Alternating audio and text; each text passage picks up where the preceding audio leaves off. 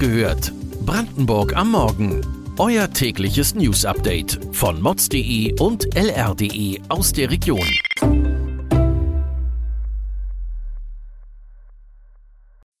Guten Morgen an diesem 3. November. Die Brandenburger Polizei äußert sich zu möglicher Cannabis-Legalisierung.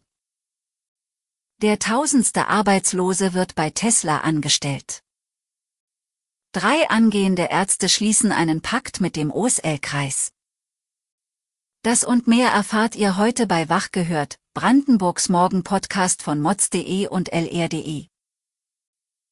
Die Legalisierung von Cannabis steht bereits seit einiger Zeit im Raum. Erst vor wenigen Tagen hat Gesundheitsminister Karl Lauterbach einen ersten Gesetzesvorschlag präsentiert. Der damalige Chef der Gewerkschaft der Polizei in Brandenburg, Andreas Schuster, hatte vor etwa einem Jahr dem Plan der Entkriminalisierung der Droge positiv gegenübergestanden. Er sei der Auffassung, dass Erwachsenen der Eigengebrauch von Cannabis erlaubt werden sollte, sagte er. Zudem würden Aufwand und Nutzen bei der Strafverfolgung von Cannabiskonsumenten schon lange in keinem guten Verhältnis stehen. Seine Nachfolgerin Anita Kirsten teilt diese Auffassung nicht. Sie befürchtet einen rapiden Anstieg des Konsums und eine Verschiebung des Deliktfeldes Betäubungsmittel.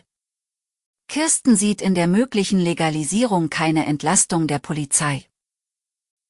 Seid ihr gerade auf Jobsuche? Bei Tesla in Grünheide könntet ihr fündig werden. Wie erhofft hat sich der Autohersteller zu einem großen Arbeitgeber für die Region entwickelt. Auch Langzeitarbeitslose finden dort erneut eine Anstellung. Bereits 7000 Mitarbeiter aus Berlin und Brandenburg beschäftigt das Unternehmen von Elon Musk in Grünheide. Und gerade erst wurde die tausendste Arbeitslose eingestellt. Dabei handelt es sich um eine 52-jährige Frau aus der Gemeinde Oberbarnim im Landkreis Märkisch-Oderland. Bei Tesla hat sie nun eine unbefristete Anstellung gefunden. Nach Angaben von Jochem Freier, dem Chef der Frankfurter Arbeitsagentur, sei die Kooperation mit Tesla das größte Vermittlungsprojekt seit der Wiedervereinigung. Tesla benötigt weiterhin eine große Bandbreite an Mitarbeitern. Gesucht würden Experten ebenso wie Fachkräfte und Helfer.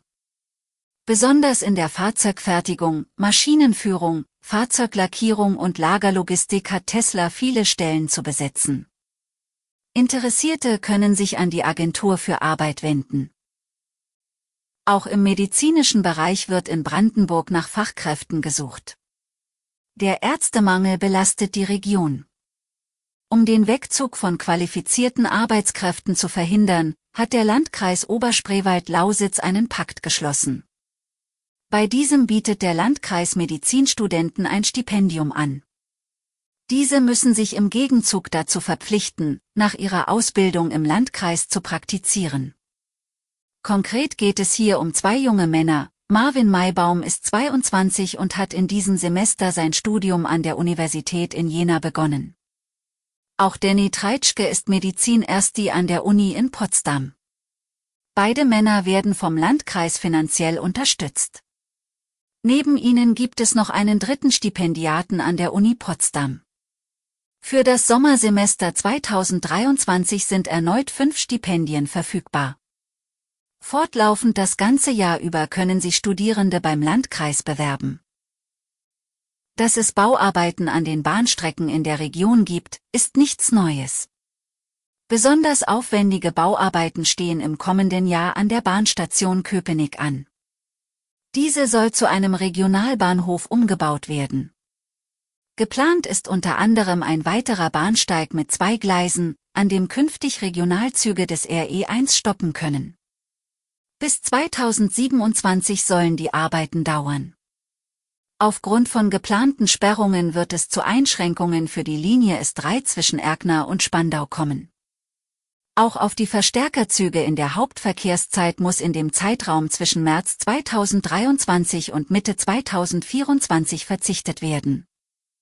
Die Expressesbahnen verkehren nicht wie sonst ab Friedrichshagen, sondern erst ab Karlshorst. Zum Schluss machen wir es heute mal wie die Tagesschau. Jetzt kommt das Wetter. Der Oktober hat uns noch eine Menge warme Tage gegönnt. Allerdings fühlt es sich nicht richtig an, wenn es am 1. November noch 19 Grad hat. Donald Becker ist der Wetterexperte für das ARD Morgenmagazin und erklärt, dass es nicht gänzlich ungewöhnlich ist, dass es im Herbst noch einige warme Tage gibt. Dass er Monat Oktober höhere Temperaturen verzeichnet, liege am Klimawandel, so Becker. Für den November erwartet der Wetterexperte nun einen klaren Umschwung der Wetterlage. Ob wir uns auf einen kalten Winter einstellen müssen, kann Donald Becker zu dem aktuellen Zeitpunkt noch nicht beantworten. Weitere Details und Hintergründe zu den heutigen Nachrichten lest ihr auf mods.de und lr.de. Wir versorgen euch jeden Tag mit frischen Informationen aus der Region. Am Freitagmorgen hört ihr wieder die nächste Folge Wach gehört, Brandenburg am Morgen. Kommt gut in den Tag.